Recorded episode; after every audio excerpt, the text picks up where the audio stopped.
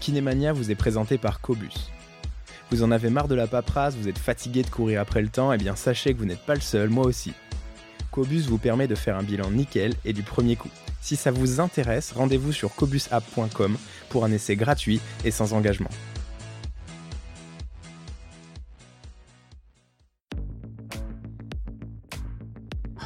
Salut, je suis Marius Lebré, cofondateur d'Health Impact, organisme de formation pour les kinésithérapeutes et les professionnels de santé.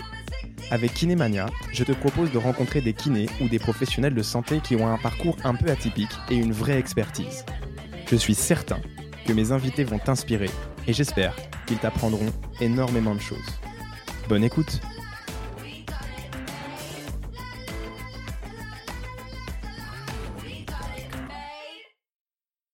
Bienvenue sur cette deuxième partie de notre échange avec Marco Gabuti sur l'ostéopathie crânienne et l'ostéopathie en général. Merci d'être euh, de nouveau de retour avec nous. Je vous souhaite une très bonne écoute. Oui.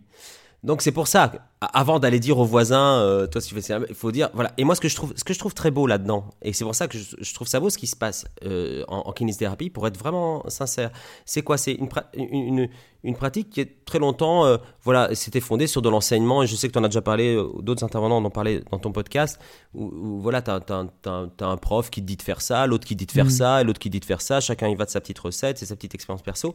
Et c'est assez basé comme ça. Et donc pendant très longtemps, elle a fonctionné quand même comme ça. Et, euh, et, elle, a, elle, a, elle, a, continué à exister. Et, là, depuis, depuis peu, elle s'est remise en cause. Elle revoit ses pratiques, elle revoit son discours mmh, euh, et son positionnement dans le parcours de soins. Et du coup, euh, moi, je trouve que ça la valorise énormément. Et surtout, ça montre quoi? Ça montre une profession peut euh, faire ce, peut franchir ce cap, peut faire cette transition.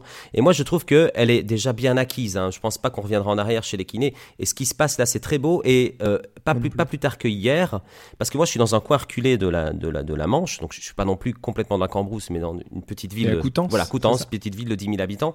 Donc, euh, mais et, jusqu'à présent, on était un peu euh, désemparés. Nous, par exemple, il se trouve que, l'ironie du sort, actuellement, un patient qui viendrait nous voir, nous, ostéo, qui pourtant on est mis dans la catégorie fake med, il a beaucoup plus de chances d'avoir un discours euh, moderne euh, et rassurant, autonomisant, qu'en allant euh, chez un kiné actuellement. C'est totalement contre. Bon, bref, mais il se trouve que hier, j'ai une patiente hier qui qui, qui est enseignante, qui, a, qui est bientôt à la retraite, presque 60 ans, et, et, et qui, que j'avais vu l'année dernière. Et en attendant, pour un problème d'épaule, elle a vu des kinés.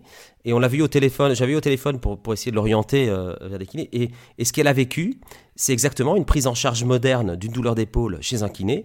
Et, euh, et ce qu'elle m'a, elle, avait le sourire jusqu'aux oreilles et, et, elle s'est améliorée. Elle lève ses bras, mais euh, presque son bras qui faisait vraiment très mal, presque à fond, et il lui manque juste un petit peu. Enfin, et finalement, ce qu'elle, ce qu'elle m'a décrit, c'est une prise en charge kiné moderne. Et moi, j'en vois les résultats. Et ces choses-là, ça fait presque 20 ans que je bosse. Je n'avais pas, hmm. on n'avait pas, nous, euh, euh, de, bouche à oreille, de gens qui nous disent Tiens, je suis allé chez le kiné, il m'a fait ça. Et, ça s'est passé comme ça. Et voilà ce que j'avais à faire. Ces prises en charge, elles n'existaient pas avant. Et maintenant, j'en vois, on voit le résultat. Et tout ça, ça nous amène aussi à se dire Ok, les gars, nous, les ostéos, on était un peu. Euh, on avait le vent, de, le, vent en poupe, ça fonctionnait très bien pour nous. Pourquoi? Parce qu'aussi la kiné euh, était perfectible à cette époque-là, on va dire, pour dire ça en termes positifs. Ce qui fait que elle, est toujours énormément, mais disons que elle était peut-être euh, relativement plus. Voilà, vu que, vu que c'était ultrason, massage ou, un peu de travail chaud et tout ça, ça avait des, effets modérés, de, faible durée, pas forcément d'autonomisation de, de, patient. Et ce qui fait que quand le patient allait voir un ostéo et que ça se passait bien, Effectivement, ça faisait un gros contraste. Maintenant, la donne change complètement, grâce au kiné entre autres.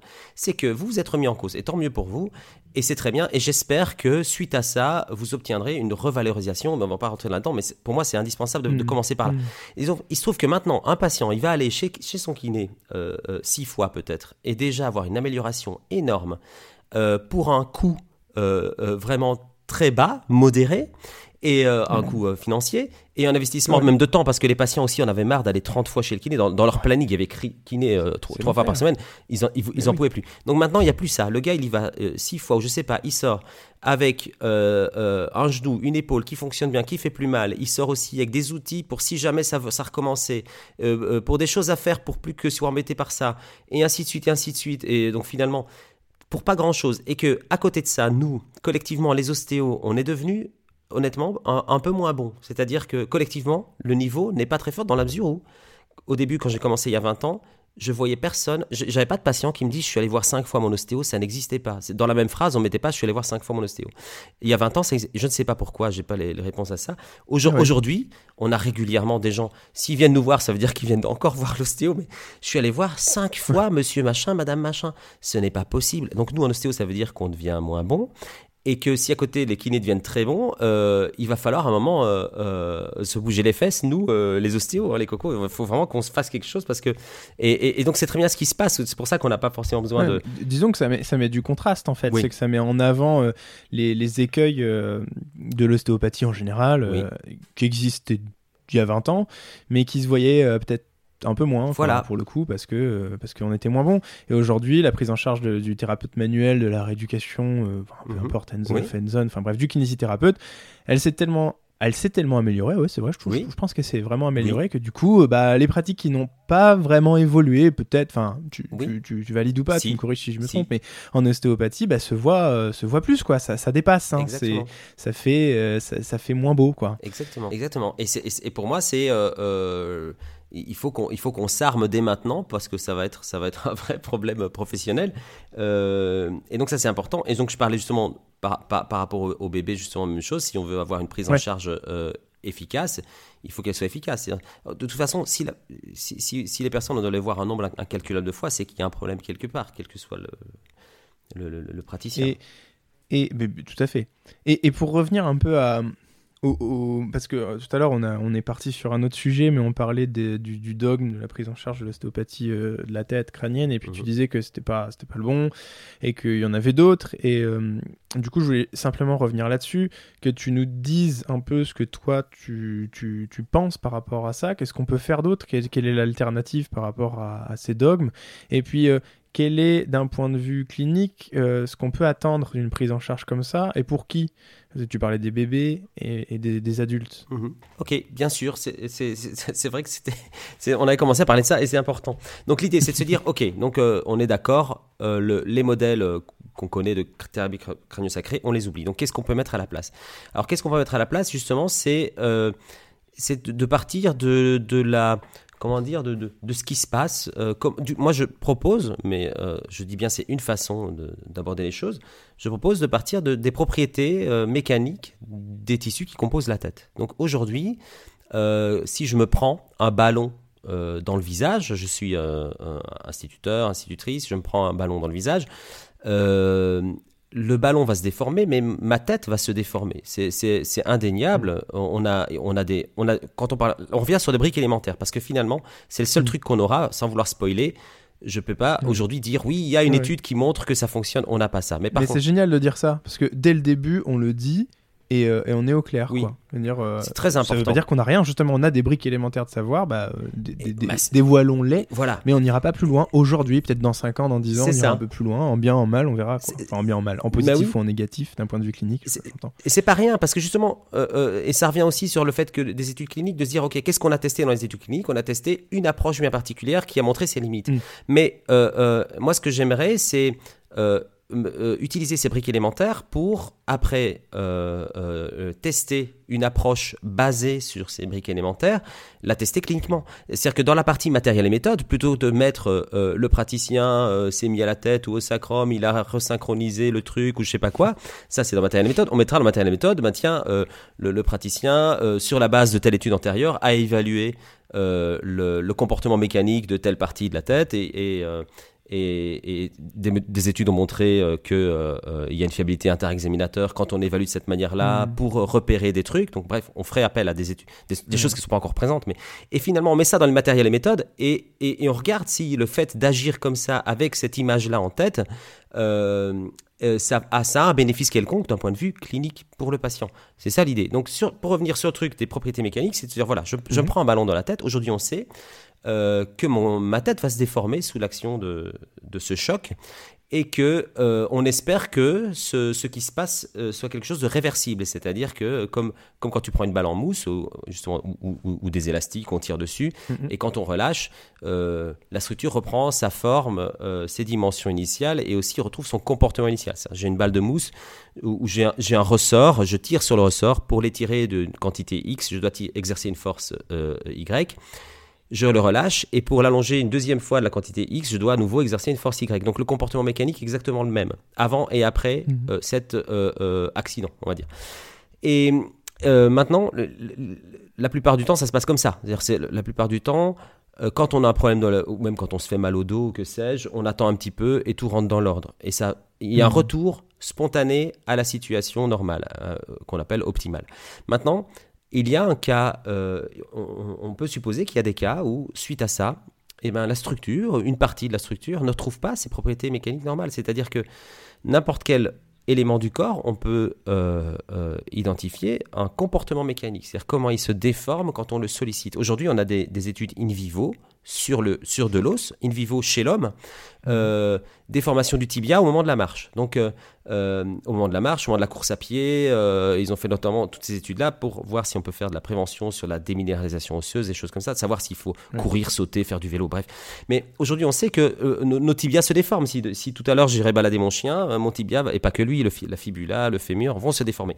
Pas de beaucoup, de peu, ok, mais c'est pas non plus microscopique. C'est de l'ordre du millimètre ou du demi-millimètre. Même. C'est-à-dire qu'un millimètre, Ouais. si tu prends une, une règle graduée, tu vois un millimètre. Donc pour moi, c'est pas microscopique, c'est pas de l'ordre de la cellule. Et ça, c'est l'erreur de que, enfin moi en tout cas, je me reconnais pas dans cette démarche et je pense pas y aller là-dedans. C'est que les ostéos font une fuite en avant en allant voir les les ostéoblastes, les fibroblastes. Là, Ouais, on est dans le microscopique. avant, Tout à fait. Et là, on se dit, Ouais. mais alors, alors là, là, ça, ça devient tirer- euh, couper les cheveux en quatre. Là, honnêtement, je dis pas qu'il faut pas le faire, mais c'est pas à nous, cliniciens, de faire ce genre de, de truc-là. Et en plus, pff, après, euh, une fois qu'on met tout ça dans une personne qui vit, qui sent des trucs, qui bouge tout en même temps, qu'est-ce qu'on pourra en déduire? Pas grand-chose. hein. Donc euh, là-dessus, je veux pas rentrer là-dedans. Mais pour dire Ouais, que c'est un peu un moyen de faire un pas de côté. Voilà. C'est pour ça que moi j'essaie de rester dans du macroscopique. Et donc qu'est-ce qui se passe? Aujourd'hui on sait ça, ça, n'importe quelle structure qui subit un choc euh, va se déformer pour absorber l'énergie du choc. Et elle va dissiper l'énergie de ce choc dans sa déformation. C'est-à-dire qu'aujourd'hui pour déformer une barre de fer, il faut que je dépense une certaine quantité d'énergie. Et donc c'est l'énergie qui est inclue dans le mouvement qui va servir à, qui va être dissipée dans la, déformation de toutes les structures corporelles, les muscles et compagnie. Et il y, a une- il y a un effet de coordination motrice. Si la coordination, ça a été démontré aussi, si la coordination motrice est bonne, euh, optimale, euh, le tissu osseux, les os, euh, subissent des déformations minimales. Donc par exemple, on prend un, un gars qui fait de la course à pied régulièrement. euh, S'il a une bonne coordination motrice, donc euh, un bon fonctionnement de, de son système nerveux et de tout l'agencement de tout ça, et, et qu'il n'est pas fatigué ou que sais-je, et effectivement, ces, ces os euh, subissent des déformations lors, lors des sollicitations et elles sont minimales. Dès le moment où cette coordination motrice, sensorimotrice n'est pas bonne, n'est pas optimale, sollicite. Eh ouais, ben- la eh ben, on enregistre des déformations à, à- à sollicitation égale, on enregistre des déformations plus grandes. Mm. Donc on expose euh, nos parties du corps à, euh, à des plus grands, des plus grands stress, des plus grandes déformations, des plus grandes Mm. contraintes. Donc on se rapproche du seuil où ça pourrait poser problème. Bon, donc si on part de là, on se dit voilà, ce ballon dans la face. Et donc si on si on s'occupe, on s'occupe pas des cas où les choses rentrent dans l'ordre toutes seules, ça ne sert à rien. Mais si on s'occupe des cas, des gens qui euh, euh, suite à ça, ben, euh, même trois semaines après, même s'il devait y avoir un, phénomène de réparation, on sait le temps que euh, chaque tissu à se réparer globalement. Une fois passé tout ça, il continue à avoir de la douleur et choses comme ça, et ce n'est pas non plus un phénomène uniquement euh, neuro, donc c'est pas que de la sensibilisation centrale ou autre chose. Mhm. Il, y a, il y a bien quelque chose au niveau de la structure qui persiste. Et donc ça, c'est ce ce qu'on appelle, on peut appeler de manière macroscopique un état non optimal. On ne sait pas ce que c'est, on ne sait pas à quoi correspond, mais on sait que dans cet état non optimal, euh, il y a de fortes chances que le comportement mécanique des structures en présence, si on les testait, ce comportement, euh, ne serait pas celui qu'on s'attend à retrouver habituellement. et ça, disons que ça, par contre, ça, c'est une hypothèse supplémentaire. Alors ça, Parce justement, c'est une J'imagine hypothèse que ça doit être difficile de mettre en, Mm. en évidence qu'il y a euh, Alors- un comportement non Alors, optimal. ça a été- ça a été fait chez la l'animal. sensibilisation centrale. Ah d'accord. Oui, ça a été fait chez l'animal. Parce que c'est c'est difficile ça de se dire bah oui aujourd'hui il y a un problème mécanique Oui. euh, qui, qui est resté, Oui. qui est rémanent Oui. et alors et pas seulement un problème de sensibilisation. C'est ça. Et pas seulement un truc aussi où euh, euh, il suffit de bouger, de renforcer, de machiner et ça va Oui. s'arranger.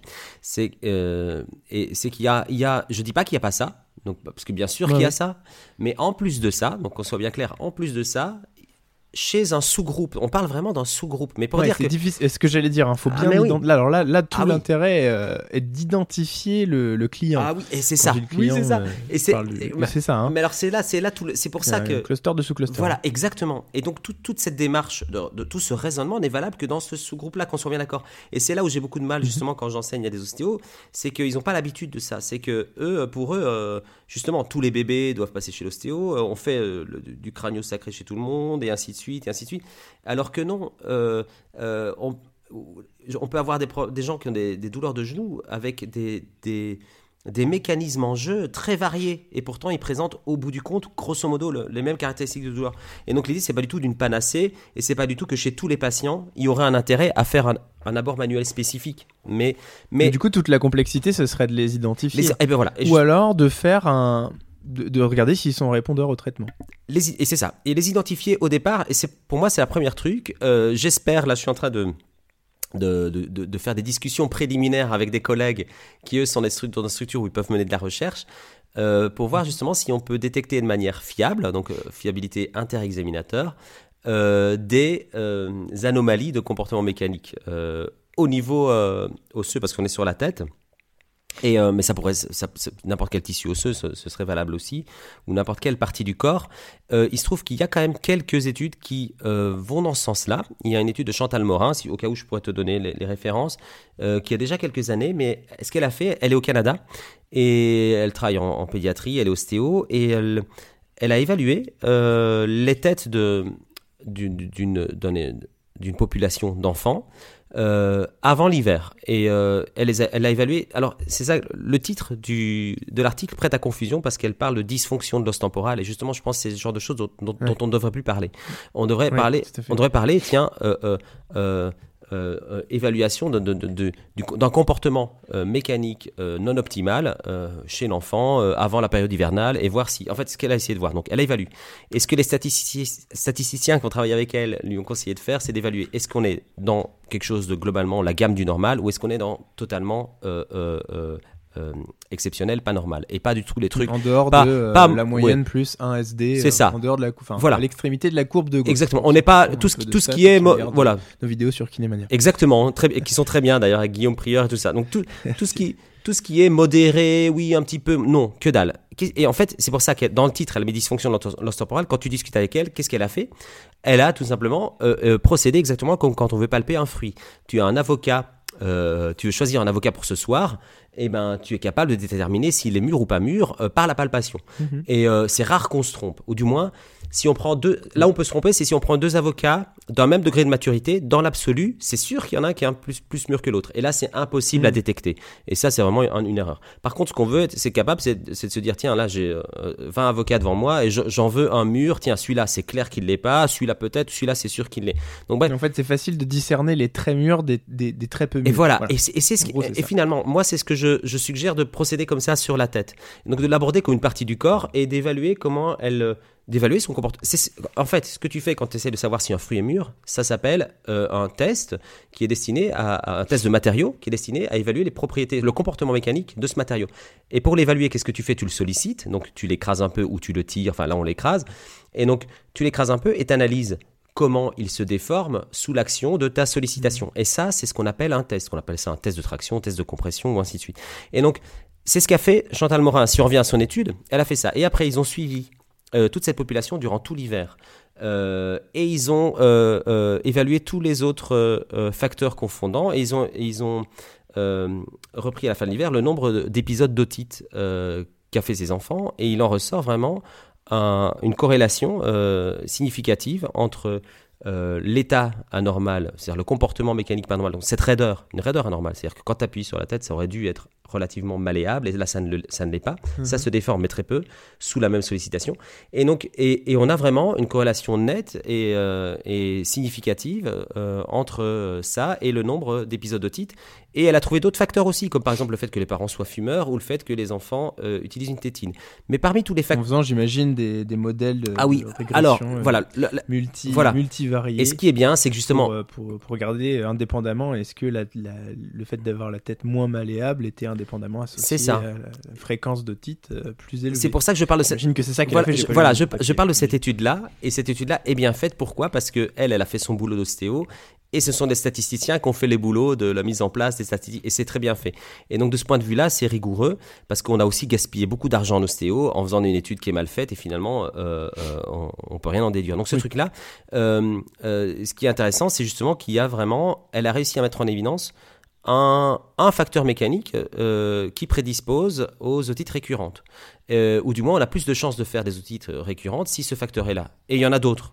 Et, et donc, il y en a d'autres, c'est important de les savoir parce que quand on a un, un- un- un enfant qui vient pour ça, on va aussi donner des conseils aux parents pour éliminer aussi ces facteurs-là, pour mettre toutes les chances de son côté. Voilà, Mais le, le- exactement. le discours qu'elle utilise, elle, et, et- et qui est intelligent, avec euh, notamment les médecins, quand elle discute avec eux, euh, et à ce moment-là, quand elle a mis en place l'étude, c'est de dire, mais en fait, les deux oreilles sont euh, toutes les deux euh, confrontées au même environnement. Si les deux parents sont fumeurs, si euh, la chambre est humide, si le machin, si s'ils se mouchent pas, si ceci, cela, les deux oreilles sont confrontées au même environnement et néanmoins, on va retrouver fréquemment otite à répétition toujours du même côté. Et donc c'est qu'il doit y avoir probablement un facteur. C'est là que c'est là que c'était parti. Il y a peut-être un facteur autre que facteur environnemental et facteur mécanique. Donc là, ce qu'elle a montré, et donc et en faisant cette étude là, Hmm. mais elle n'a pas publié ce côté-là, cet aspect-là, mais elle a dû faire rapidement une euh, une euh, comment dire une étude de fiabilité euh, pour voir si c'est s'il y a une fiabilité euh, intra et inter-examinateur. Et il ressort que dès le moment où on palpe comme ça, c'est-à-dire plutôt que de se mettre en écoute, on revient sur des crâniens classiques SSB, Mm. où on est passif, c'est-à-dire nous, le, le, le- le- le praticien est globalement passif, c'est-à-dire il, est réceptif pur, hein, il, il reçoit, il écoute. Voilà. Et, euh, et finalement, euh, là on n'a aucune fiabilité, ça c'est sûr et net, aucune fiabilité inter-examinateur sait. quand on procède Pour le comme- coup, ça, on le sait. voilà, quand on procède comme Mm. ça, et c'est ça l'idée. Quand on procède comme ça, c'est clair. Et euh, mais apparemment, quand on cherche des études où des gens procèdent différemment et procèdent de manière beaucoup plus pragmatique, qu'est-ce qu'ils ont fait? Ils évaluent quoi? Les propriétés mécaniques de la structure qu'ils ont sous les mains. Euh, et ben, il ressort une fiabilité inter-examinateur tout à fait euh, intéressante. Euh, elle- est au moins modérée. euh, Enfin, c'est un kappa de 0,6 et, et plus. Mm. Et là, ils sont en train de. il y a un article qui, qui vient de sortir, mais je n'ai pas encore le texte, qui vient de sortir au mois de janvier, euh, où ils ont fait ça chez des adultes. Alors, c'est toujours dérangeant parce que ils parlent encore de mouvement des os, effectivement, mais euh, ils, Ouais. ils trouvent une fiabilité inter-examinateur. Donc, Ouais. pour moi, l'idée, c'est voilà, mouvement des os, on oublie, sauf peut-être chez les nourrissons parce que c'est possible, mais. On devrait, plutôt parler de, comportement mécanique, donc de texture, si on veut, et, de commencer d'abord par voir si, donc c'est la première hypothèse qui serait à vérifier, euh, si justement euh, il y a une fiabilité inter-examinateur pour identifier un comportement mécanique qui serait totalement anormal, et donc euh, en, en thérapie manuelle, et donc ça, ça nous permettrait ensuite de, de, de dire qu'un praticien, un clinicien chez lui en cabinet euh, est capable d'identifier un truc anormal avec ses mains. Et, Ouais, c'est la première étape en Et fait, donc, c'est de voilà. savoir identifier les patients qui pourraient. voilà. Et, donc il, pourraient il pourrait Parce que si on peut pas bénéficier faire du ça. Ben oui. Bon, en fait, on, Non. peu importe. Enfin, le- en fait, c'est la première plus étape. loin. Si cette oui. étape elle est cramée, tu peux pas aller plus loin, Non. exactement, parce que quand bien même tu n'évaluerais, tu évaluerais la prise en charge chez des patients euh, tout, tout, tout, tout venant, sans les avoir Mhm. sélectionnés, sans savoir les sélectionner, quand bien même tu aurais un résultat, mais euh, en fait, tu sais pas, tu sais pas. euh, tu sais pas pourquoi tu l'as ce résultat, tu sais pas chez qui tu l'as ce résultat, tu peux pas, tu peux pas conclure. C'est Donc ça. il faut être, il faut être en mesure de sélectionner. En fait, c'est, c'est- enfin, je veux dire, euh, c'est ce qu'on fait en médecine. Hein. Oui. Enfin, on le fait pas tout le temps bien. hein, Oui. Attention. Mmh, Mais c'est, c'est, c'est le principe qui régit la médecine. On donne pas des antihypertenseurs à des gens qui sont pas Ben hypertendus. non, ben non, c'est ça. Voilà, Et c'est ça. tout. Et c'est ça. Euh, on va pas, enfin, ça n'a pas Mais de oui. sens. Je veux dire, je peux vous décliner ça avec Mais à peu près tout voilà. et on y passe 4 heures. Quoi. Mais- Et, si- et si on continue Mais sur. voilà. bah, Voilà, justement, et, et notamment, donc c'est pour ça que euh, c'est un des trucs que le- moi je souligne maintenant quand, quand j'enseigne, c'est toutes ces étapes et, j'essaye le plus possible de donner de manière explicite toutes les hypothèses en disant ça c'est une, ça c'est ça c'est une brique fondamentale, c'est-à-dire ça c'est quelque chose qu'on sait. Mm. Quand j'ai dit que les, les os se déforment, notamment on sait aujourd'hui chez un nourrisson.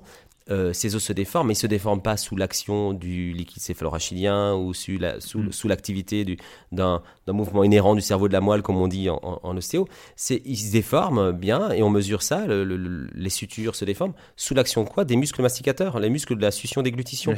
Et donc et, et- et- et on en revient à la fonction finalement. C'est la fonction qui stimule euh, la structure. C'est déjà beaucoup plus rationnel et cartésien. Bien je sûr. trouve. Alors, n'en déplaise, en déplaise aux gens qui Ouais, se ça- disent ça fait non moins rêver. rationnels et non cartésiens, mais c'est pas grave. hein.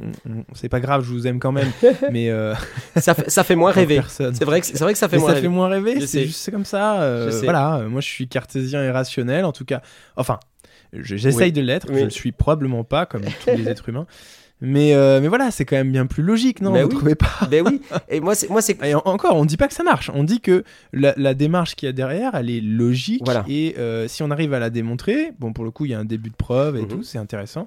Et bah, euh, on va dans le bon sens. Et c'est comme ça qu'on construit du savoir scientifique, exactement. pas dogmatique. Non, c'est ça. Elle est- elle- cette proposition est tenable. En tout cas, on peut la. Moi, je l'ai déjà tenue à de- fait. à, à des ORL euh, qui sont des chefs de service. tout Ça, ça ils sont pas sautés au plafond euh, là-dessus. donc. Et moi, c'est ce que Mm. j'ai actuellement. C'est la, la moins mauvaise explication que j'ai pour les parents. euh, c'est celle qui est basée justement sur euh, l'action succion déglutition. Si on parle d'un cas spécifique, donc de- de- d'un enfant, euh, ce les données alimentaires, qu'est-ce qu'on sait? C'est que euh, ces déformations donc de la tête et surtout du tissu sutural, donc cette déformation des sutures lors de la fonction succion-déglutition, sous l'action des muscles, elle est indispensable euh, à un- une croissance harmonieuse. C'est-à-dire que cette déformation, euh, si demain tu, tu, tu- tu- tu te réincarnes et tu es, dans cette su- t'es dans cette suture, tu es régulièrement étiré, raccourci, étiré, raccourci, mais des, des- des milliers de fois dans la journée. Et, et, et ça, ça stimule euh, euh, le métabolisme de croissance. Il y a, d'autres facteurs, mais c'est un facteur euh, important. Et si ce facteur n'est pas là, c'est-à-dire que si sous l'action Croissance des os de la tête. Oui, c'est ça. Oui. et sous la, si sous l'action de cette sollicitation qui est donnée, c'est-à-dire les, les- les- les muscles de succion déglutition, ils ont une certaine force. Et sous cette action-là, Mm. sous cette sollicitation-là, euh, si le tissu euh, sutural ne se déforme pas assez, c'est-à-dire il s'étire mais pas beaucoup, il se raccourcit de pas beaucoup, donc il a une raideur euh, anormalement élevée, on, on va obtenir en résultat une croissance non optimale. Je dis pas qu'on n'a pas de croissance, mais on n'a pas une croissance optimale. Mhm.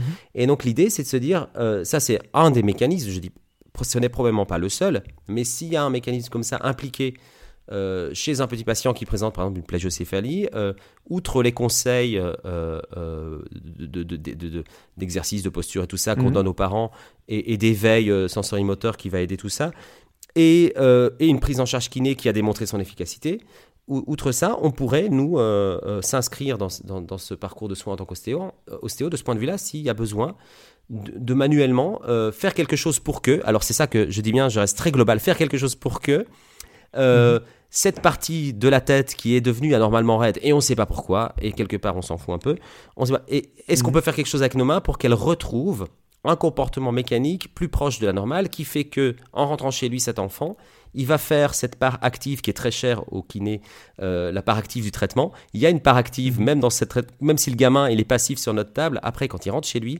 il va il va euh, solliciter ses muscles euh, enfin non il va exercer ses muscles et donc solliciter sa, sa tête et euh, mais sa tête étant plus malléable, plus déformable, les sutures Mhm. vont, vont, vont à nouveau euh, euh, s'étirer et se comprimer de manière euh, suffisante pour engendrer une croissance physiologique. Et donc là, on aura joué notre rôle. Si, mais pareil, c'est toujours si dans ce cas de plagio, Oui, d'abord, oui. d'abord, on a éliminé les synostoses, donc tous les red flags et tout ça, et qu'en plus, euh, on, on a un problème de raideur. Et tous les problèmes de plagio sont peut-être pas des problèmes de raideur, donc de, de raideur de la Mm. structure. Donc c'est pour ça qu'on est, je, je le répète encore, on est vraiment sur des sous-groupes. Mais des sous-groupes, c'est-à-dire si tu prends un million de personnes et que tu dis chez un million de personnes qui, qui se prennent des ballons dans la tronche, euh, il y en a, il y en a 95% où ça revient tout seul à, nor- à la normale, ok? S'il y en a que 5%, c'est un sous-groupe où ça- où où il y a un problème qui persiste et qui est lié à une anomalie euh, même au niveau de la structure et qui ne se rétablit pas toute seule.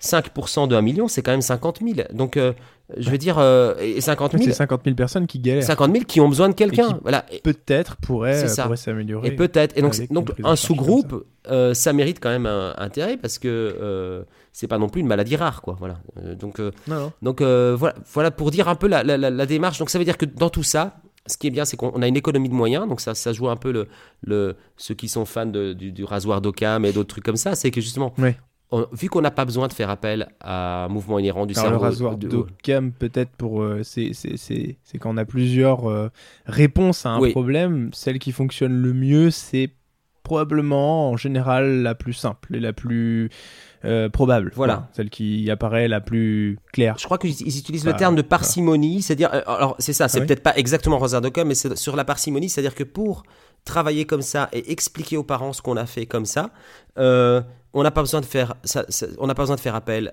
euh, au mouvement inhérent du cerveau et de la moelle, on n'a pas besoin de faire, faire appel aux, fluctuations du, du, du- du- liquide cé- cérébrospinal, on n'a pas besoin de faire appel à la mécanique crânienne telle que décrite par Sutherland avec la SSB qui a besoin de faire flexion-extension et, et avec le sacrum Oui. qui suit. On n'a pas besoin de faire appel à tout ça. On a fait appel à quoi? À euh, propriétés mécaniques de- de- des structures qui, qui nous composent, hein, notre, notre biologie, et qui euh, s'est retrouvé pour une raison qu'on ignore euh, Mm. dans un état non optimal. Et nous, avec, alors c'est là l'hypothétique. Est-ce que D'abord, est-ce qu'on est capable de le détecter? Ça, il faut le démontrer. Et si on est capable de le détecter, est-ce qu'avec nos mains, on peut avoir une action qui aura Ouais. un effet spécifique C'est-à-dire une action Est-ce qui... que ça se traduit En fait, est-ce que ça se traduit euh, Est-ce que ça se traduit déjà mécaniquement Oui. Alors probablement, du coup, Oui. visiblement, Mm. peut-être. Et puis, est-ce que derrière, c'est parce que ça, ça suffit pas encore. Non. Et ça, on le voit dans toutes les ra- thérapies manuelles. Hein. C'est pas parce qu'on fait quelque chose que ce quelque chose va entraîner une ça. amélioration clinique. Hein, faut, faut vraiment, il y a des passerelles et, il f- enfin, les passerelles entre j'identifie. Ensuite, il y a une passerelle. Je, je, j'ai un mécanisme d'action. Ensuite, il y a une autre passerelle qui va vers euh, ça s'améliore dans la clinique. C'est, c'est, c'est des grandes passerelles hein, qui y a entre les deux. hein. C'est des grands chemins. Oui, c'est Hein, clair. parfois, on, on- on améliore euh, des, des petits marqueurs qu'on appelle des marqueurs, euh, euh, on va dire, euh, mous. Euh, Mhm. par exemple, on voit que ça rebouge ou on voit que ça, ça se recolore. Mhm. ou, voilà. Mais c'est pas pour autant qu'on améliore des marqueurs, je dirais, plus durs. Alors, euh, je vais pas dire durs, parce que les marqueurs durs en recherche clinique, c'est euh, c'est la mortalité, c'est l'apparition de comorbidité, etc. Mais des marqueurs plus durs comme bah, j'ai moins mal, et j'ai pas juste un peu moins mal, j'ai vraiment moins mal. Ou alors, tiens, bah, je, je récupère de la fonction, et pas juste un peu. Euh, j'ai je récupère la fonction au-delà de mon MCID, de- du test que j'utilise pour évaluer cette fonction. Donc tout ça, c'est c'est vrai que comme tu le dis, c'est euh, bah ça, ça, ça- faut, faut l'évaluer, hein, c'est pas encore fait. Et puis on, on- a un long chemin. Enfin, y a, ça, ça se connecte pas si facilement. C'est ça, Ah. c'est ça, et justement, c'est pour ça qu'il faut être bien clair là. Donc, par, on pourrait très bien se moquer, dire oui, mais euh, c'est n'importe quoi, machin. Mais, mais pour dire qu'au moins, euh, euh, dans cette démarche, on, aurait quelque chose d'intéressant à mettre dans la partie matériel et méthode. Et je trouve, Et surtout, c'est réfutable. oui, bien Enfin, sûr, ça me semble plus- beaucoup plus Bien réfutable. C'est-à-dire, est-ce que je peux, est-ce que je peux réfuter le fait que les patients qui sont sélectionnés pour tel essai clinique euh, sont bien sélectionnés ou sont les bons? Mhm. Alors oui, je peux. Et- Est-ce que je peux réfuter que la technique a tel impact sur le, le- sur l'os ou est-ce que je peux réfuter le fait que l'os se déforme ou pas? Oui, je peux, je l'évalue, je regarde et voilà. Et puis ensuite, est-ce que je peux réfuter que ça a un impact? Donc, bah, sur clinique, oui, ça je peux l'évaluer, voilà. Et, et c'est vrai qu'à chaque fois, c'est pareil pour les lombalgies, les cervicalgies. Ce qui est très difficile euh, en, thérapie euh, physique, enfin en médecine physique, euh, rééducation et tout ça, c'est c'est toujours de euh, d'identifier les sous-groupes. Ça, pour discuter avec des collègues qui sont plus calés Mm. que moi là-dedans, c'est vraiment euh, casse-gueule. Ils ont essayé de le faire hein, avec le start-back pour stratifier euh, les patients Ouais, à risque de, le de- de logique. chronicité, et ainsi de suite. Mais Mm. c'est très très euh, quand on veut alors c'est c'est pour ça que c'est difficile d'identifier les sous-groupes je dis pas que c'est pas difficile mais mais par exemple si- Non, mais en médecine, c'est pareil. hein. Là, Ah oui. aujourd'hui, c'est la, la grande. euh, ils se cassent tous la tête pour essayer d'être efficaces sur l'identification des sous-catégories. Bah parce oui. qu'ils se rendent bien compte qu'en fait, si des fois les traitements ne marchent pas, c'est pas parce qu'ils sont inefficaces, c'est parce Mhm. qu'ils sont donnés à tout le monde. c'est ça effectivement c'est c'est que du coup on n'est pas on pas des petits pois qui recevront de l'engrais c'est parce que Mais justement euh, Fischer qui a fait ce, ce- un peu le, le- le père des statistiques enfin de, de- de- alors, comment dire de de la re- des essais cliniques randomisés hein, euh, et, con- Ouais. Puis, C'est que, c'est que au départ, c'est sur des végétaux, quoi. C'est-à-dire euh, euh, sur des petits pois qui reçoivent de l'engrais ou un pesticide ou que sais-je, ou un insecticide. Euh, nous, on est quand même des êtres humains qui interagissent avec des êtres humains. Et vous, en kiné, et, et là, vous intéressez justement l'hypnose, l'entretien motivationnel et tout ça, l'accompagnement, le, langage qu'on utilise, et tout ça. Et nous aussi en tant qu'ostéo, mais euh, euh, c'est tout l'intérêt. Alors que sur des petits pois, voilà, on arrose, on n'arrose pas. euh, c'est beaucoup. Et, et- et- et donc les données, même si elles sont de, de, de grande qualité, avec un bon essai clinique bien mené, demain j'ai euh, je- Jean-Pierre qui se présente à mon cabinet, euh, je n'ai aucune donnée euh, concernant Jean-Pierre. Il n'a jamais participé à un essai clinique, il a probablement des comorbidités, il a, il a une histoire personnelle qui est unique sur Terre. Donc forcément, c'est-à-dire comment j'applique ces données de la littérature finalement à ce patient. Donc c'est pour ça qu'il y a tout ce travail de, bah, qu'on appelle de translation en, anglais, de, où on, doit traduire nous la littérature. Donc il faut au moins la connaître parce que on peut pas la traduire si on la connaît pas. Donc c'est intéressant, mais on peut pas l'appliquer militairement. On n'est pas, on peut pas. C'est le, principe euh, du one size fits all. C'est ça. C'est en fait quand vous donnez un traitement, euh, on part, enfin aujourd'hui parce qu'on peut pas. En fait, on pourrait même considérer que chaque patient, bah c'est l'unité. Hein, chaque patient est l'unité, mm. donc pourrait peut-être même constituer une catégorie oui, euh, sous-groupe. À part entière, euh, de sous-groupe. Alors, c'est pas tout le temps le cas, mais c'est possible que ce le soit. Et aujourd'hui, quand on donne un traitement, bah, c'est one size fits all, quoi. C'est on donne le traitement pour tout le monde. Ça, une, une taille va à tous, ça veut dire en, mm. français. Euh, or, on, ça fait, bon, ça fait depuis quelques années hein, maintenant que, en, médecine, en, recherche clinique en médecine, on se rend bien compte que pour, pour améliorer l'efficacité des traitements, c'est pas vraiment le traitement qu'on doit améliorer.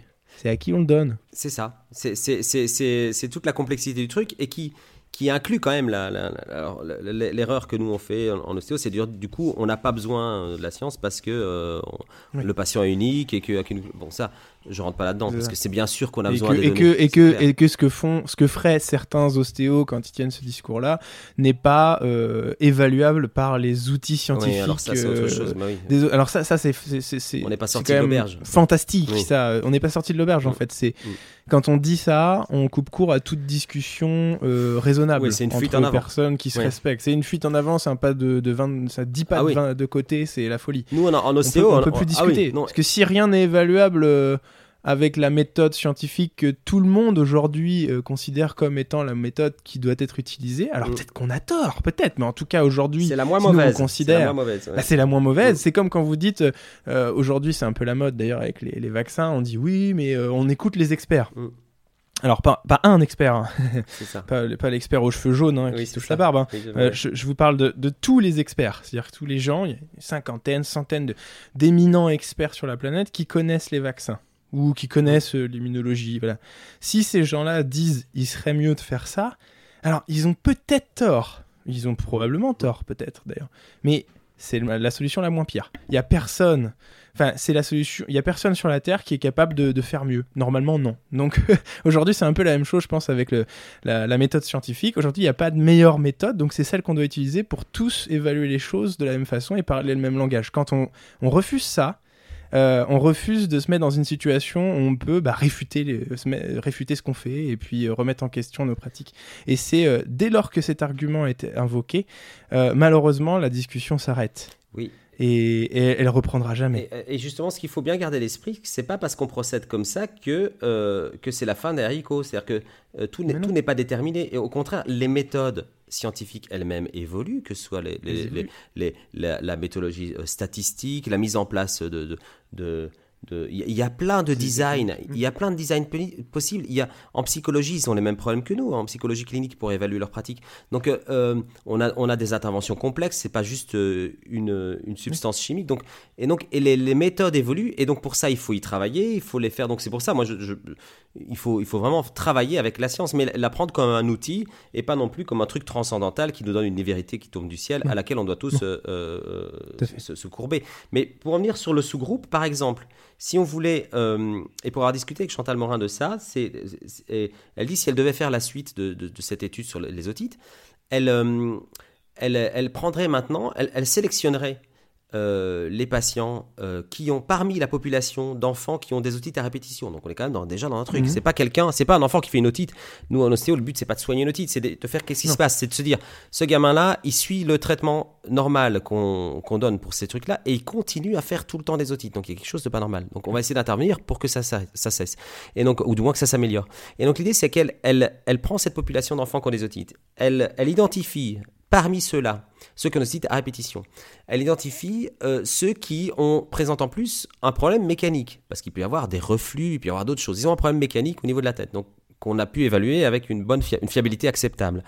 Et donc, euh, dans cette population, elle choisit un sous-groupe qui présente le problème mécanique. Et ce sous-groupe-là, elle le sépare en deux, avec un qui suit le traitement euh, habituel, prescrit classique, avec antibio et, mouchage et que sais-je, et l'autre qui fait exactement la même chose, plus ostéo, par exemple. Et donc, pour dire qu'au départ, elle a quand même déjà sélectionné le sous-groupe, parce qu'autrement, tu prends des enfants qui font des petites répétitions, mais tu mélanges tous les facteurs de risque en même temps, mais donc forcément, tu vas pas avoir un effet euh, tu vas pas réussir à mettre en évidence un effet spécifique. Donc il faut aussi, euh, euh, tout en étant rigoureux, mais quand même faire un design d'étude qui permettrait de voir que chez cette... Mais, mais voilà. Mais après, si elle, si elle arrivait à mettre en évidence ça, il peut avoir une mauvaise mise en place de, de, de, de, cette, ces données-là. Si, si, si, tous les ostéos prennent en charge toutes les outils de répétition, il faut d'abord identifier. Et moi, c'est ce que j'explique aux, parents quand ils arrivent.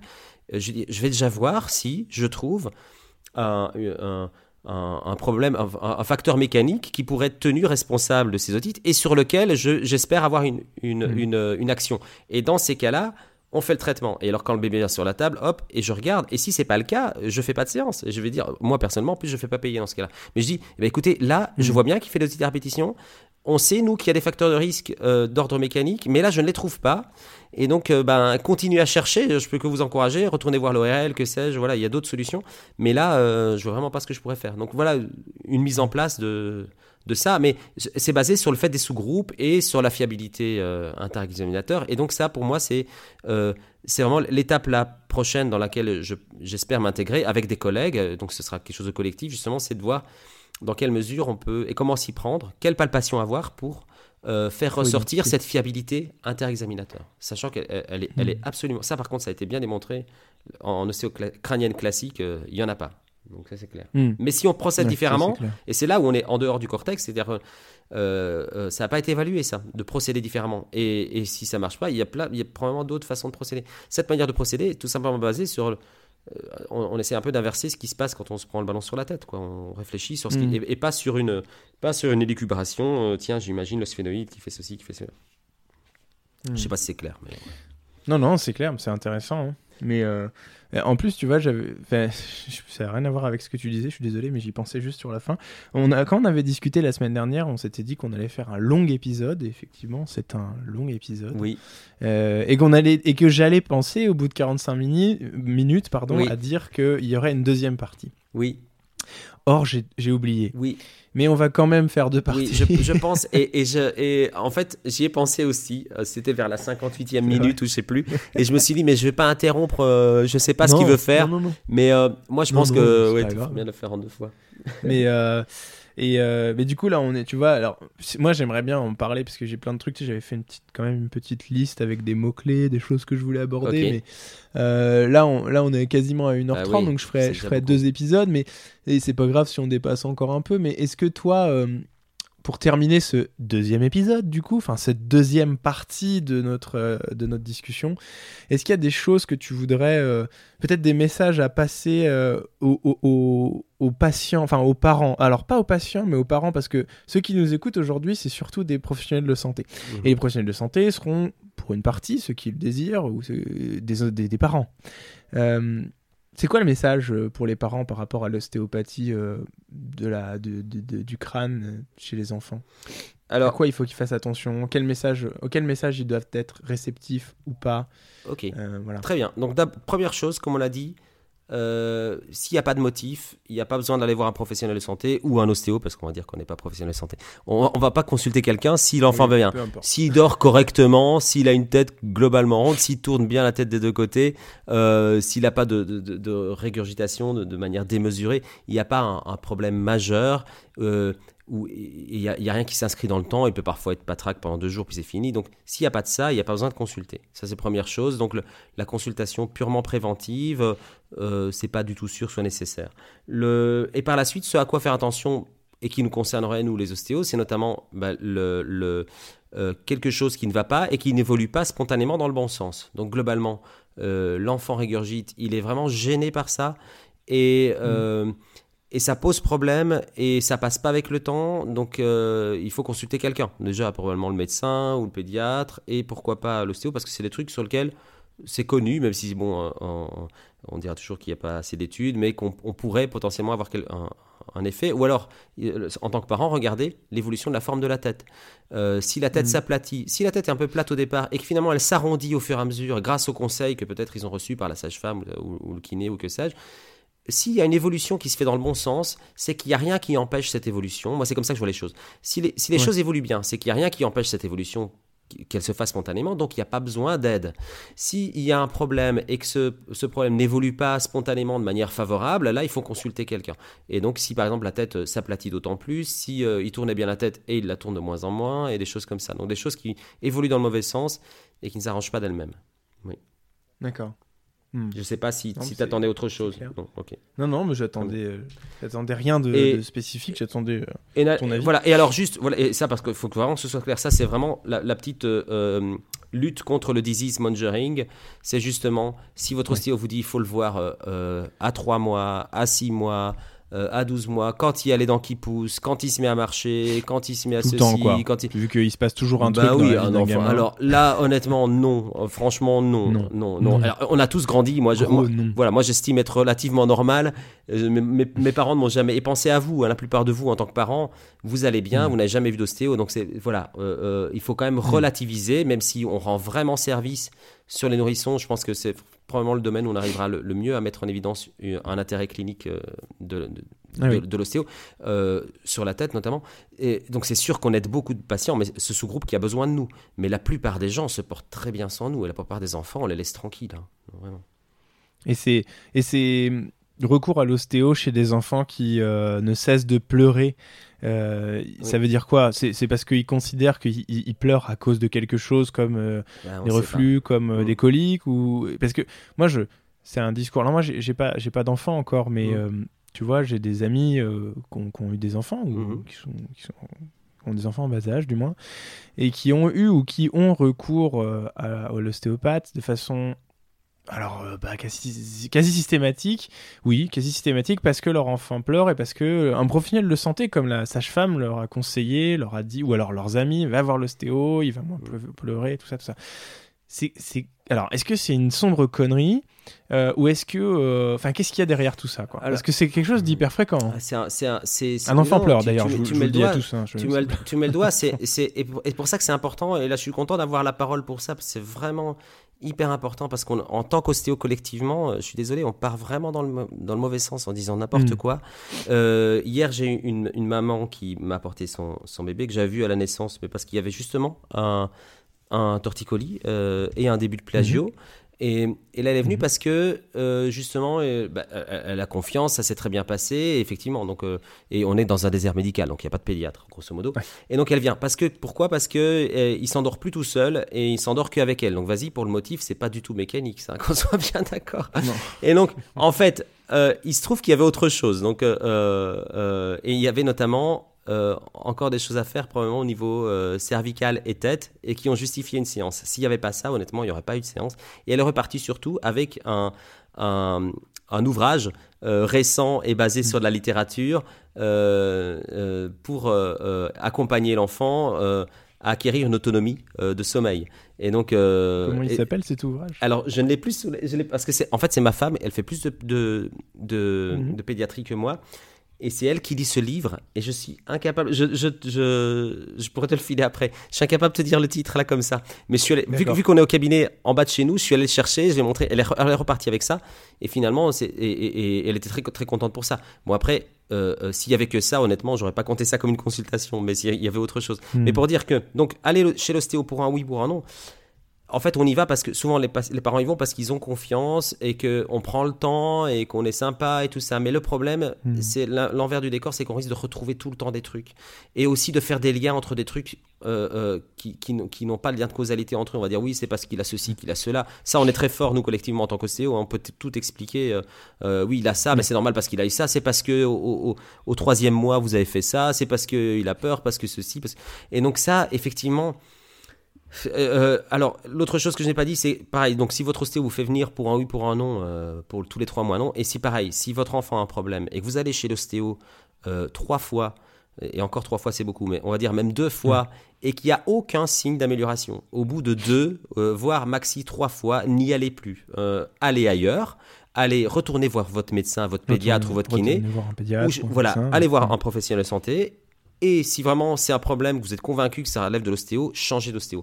On va pas voir un ostéo, notamment pour un bébé, on va pas voir un ostéo trois fois, cinq fois, dix fois, euh, sans aucun signe d'amélioration. Euh, chez un bébé, ça évolue très vite.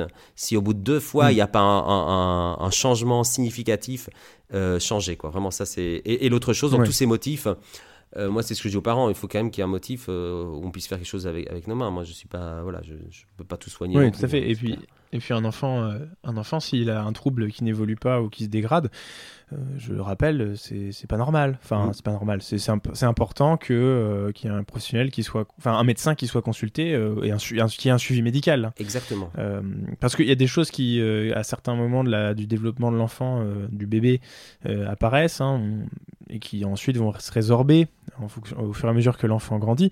Si ces choses-là, si ces troubles, ces dysfonctions, je, je, enfin, je, sais quoi, évoluent, continuent d'évoluer, c'est pas normal et il faut, euh, en tout cas, faut prendre l'avis d'un médecin. Donc n'oubliez pas. Et ça, je le dis pas pour les ostéos particulièrement, là, Marco, tu vois, je le dis pour, euh, pour, les, pour les kinés, pour. Euh, enfin, faut que votre enfant il soit suivi par un médecin et par un pédiatre spécifiquement et que s'il y a le moindre doute alors c'est pas pas pour autant qu'il faut être catastrophiste mm. mais si vous voyez qu'il y a des choses qui n'évoluent pas bien que vous ayez soyez en mesure de retourner voir ce pédiatre et de faire un suivi rapproché c'est pas euh, c'est pas c'est pas normal non plus d'aller voir un kiné euh, pour un truc qui se résorbe pas 20 euh, fois 30 fois. Enfin je, je mm. sais pas c'est ça. même aller plus loin mais exactement. Et nous en tant que professionnels c'est là où on doit jouer notre rôle de de ne pas euh, faire perdre du temps, ce qu'on appelle la perte de chance, hein, euh, parce que pendant, pendant que vous allez, si on imagine, euh, on parle de cas vraiment très rares, parce qu'on va faire peur aux parents, mais quelque chose qui ne s'améliore pas du tout malgré tout ce qu'on fait,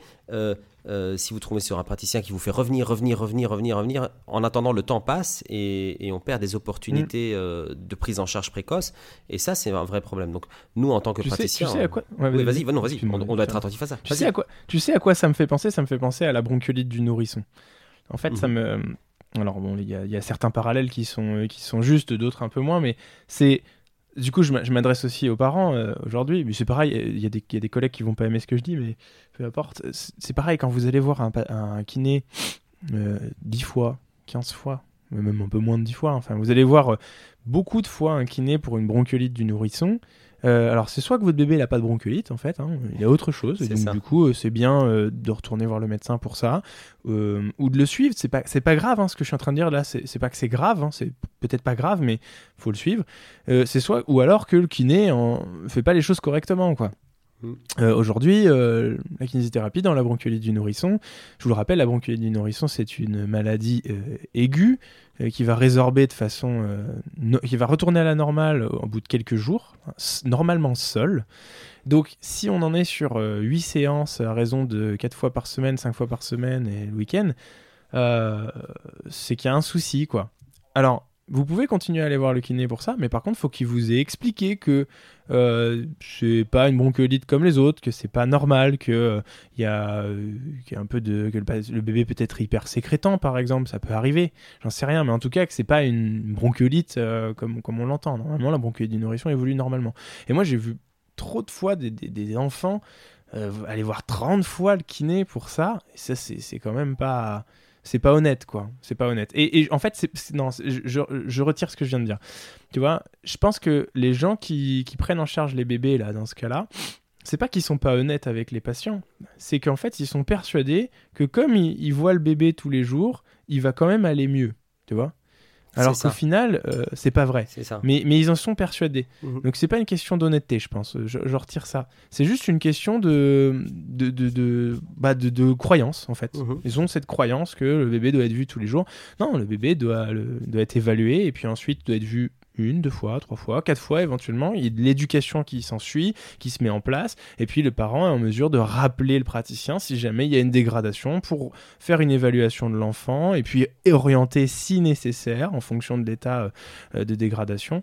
Et ça, et ça s'arrête là. Enfin, je veux dire, euh, il n'y a pas besoin de 30 fois. Et ça fait un peu le parallèle avec euh, ce que tu dis. Bon, voilà. Ça. je me suis un peu épandu là-dessus, mais. mais c'est très bien. Mais non, bien sûr, oui, il y a des applications dans plein de domaines, effectivement. Mm. tout à fait. Bon, écoute, Marco, euh, je vais être obligé de, je pense, de mettre fin à cet épisode puisque ça fait 1h40 euh, qu'on enregistre. Donc là c'est la partie 2 oui. Hein. On a beaucoup on a beau, ouais, on a on a dit beaucoup de choses ça va on a, quand même eu le temps de tout dire c'est bien. Bien sûr ouais c'était c'était intéressant. J'espère que bah, j'espère que ça t'a plu oui. euh, et que as, parce que le plaisir en tout cas a été partagé. Mm-hmm. j'espère que ça a plu à nos auditeurs. Et puis euh, ah oui, avant de terminer, où est-ce que on peut te joindre et comment on peut te joindre parce que on en a parlé assez rapidement mais euh, toi tu as euh, tu as ce qu'on appelle enfin ce que t'appelles enfin ce qui s'appelle pardon cookie. Mhm. www.cookie.link euh, ça c'est quoi juste si on peut en dire un mot très rapidement? Oui alors c'est un projet qui est né pendant le confinement. Ce sont des webinaires. Il y a eu beaucoup de choses pendant le confinement et donc et notamment beaucoup de webinaires un peu improvisés tout ça. Nous on essaie de vraiment de se démarquer euh, au niveau pédagogique, donc je, fais tous les PowerPoint pour que ce soit très visuel, très très parlant, euh, vraiment au service du mettre en valeur le, contenu. Donc on veut mhm. on veut en fait un contenu de qualité avec quelqu'un qui est expert dans son domaine et qui sait de quoi il parle et qui est qui est connu pour mhm. cette expertise et euh, et tout ça on met on met ces discours en valeur avec un, visuel vraiment très chouette et, très pédagogue et avec un un, ben, un peu comme dans un podcast un, un, comment dire, un discours un peu plus plus informel euh, que dans un congrès international ou mm. que sais-je. Et donc on essaie de faire des, des par, saison. On a fait une saison sur la plage de Céphalie, et notamment le. Ouais, je vois ça là. Oui, le, tout premier épisode. Il y a cinq épisodes. Oui, et le tout premier, c'est justement sur l'évolution spontanée de la plage de Céphalie, basée sur la littérature. Et cet épisode est d'ailleurs euh, disponible gratuitement. Et après, on a fait une série sur la petite enfance. Et actuellement, on fait une série sur la recherche. Donc là, on a que des, des gens qui sont des ostéos qui sont titulaires d'un doctorat, mm-hmm. qui sont impliqués activement dans la recherche euh, au quotidien et qui euh, viennent nous éclairer sur plusieurs aspects de la recherche. Ça, c'est la série qui est en cours. Tout ça, c'est effectivement sur www.cookie.link. Eh ben, allez, allez sur www.cookie.link. Donc, je mettrai en, description aussi. Cookie, c'est K-O-O-K-I-E. Mm. Voilà. Euh, c'est euh, en tout cas le site est joli. Moi, j'ai pas vu les, les webinaires, mais ça a l'air top. Là, j'étais en train de regarder sur la plagiocéphalie, donc euh, prévention, prise en charge, évaluation et mesure, prise en charge multidisciplinaire et conséquences. Je vous, recommande, parce que, en tout cas, si vous avez aimé les échanges qu'on a eu aujourd'hui et que vous vous, retrouvez là-dedans, vous vous retrouvez dans le propos euh, de Marco, je pense que ce serait intéressant que vous alliez y faire un tour pour construire votre propre euh, vision des choses aussi, c'est important. et puis, puis voilà quoi. bon, bah, je pense qu'on a fait le tour. Très bien. Marco. très bien. Je te remercie. Euh, Merci pour tout. Super. Et puis, euh, j'espère que je te croiserai un jour en, vrai. Oui, volontiers. Volontiers. Volontiers. Super. On pourra, boire un verre ensemble pour discuter euh, plus encore. et voilà. Et, voilà. Et, si un jour on arrive à faire de la recherche et avoir des résultats intéressants, ben voilà, je te ferai signe aussi si d'autres de, eh ben, choses à dire. On manquera pas. On manquera pas d'en parler et de refaire un troisième épisode du coup sur ce thème. voilà, merci beaucoup Marco, passe une excellente journée, merci à tous de nous avoir écoutés et à, la prochaine. Merci à toi. Bravo, tu as écouté cet épisode jusqu'au bout. Si tu as aimé le contenu de cet épisode, merci de le partager à au moins deux de tes confrères, de t'abonner et de mettre une note 5 étoiles sur la plateforme que tu utilises pour nous écouter. C'est hyper important pour nous. Si tu t'intéresses à la formation continue, n'hésite pas à aller faire un tour sur www.health-impact.fr. Tu y trouveras des cours de qualité avec des cliniciens chercheurs dans plusieurs champs de la kinésithérapie. D'ici là, rendez-vous au prochain épisode.